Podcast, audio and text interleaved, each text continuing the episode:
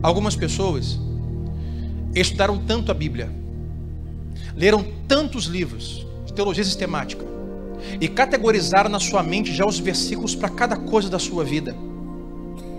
E entendem que tem tanto conteúdo tão organizado quanto ler estudar sobre a palavra de Deus, que agora ele já tem já um, um, uma forma de caminhar a vida cristã sem precisar ouvir o Espírito Santo.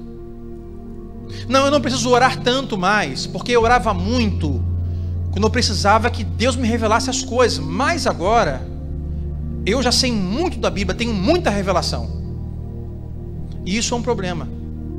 Nós temos que estudar, e eu sou um pastor que amo estudar, sou um pastor que amo ler e amo o tempo e leio o tempo todo, tenho muitos livros.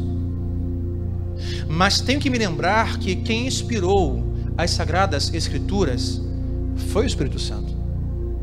E não tem melhor, ninguém melhor do que ele para me revelar o conteúdo deste livro.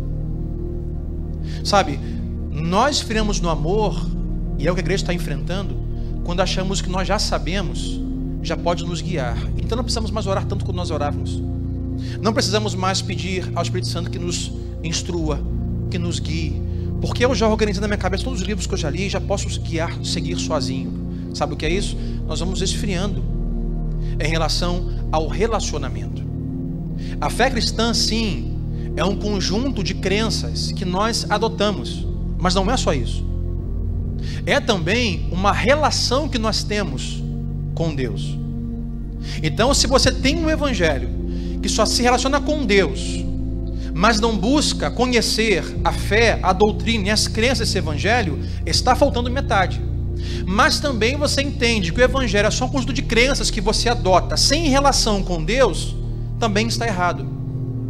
E é isso que eles estão vivendo.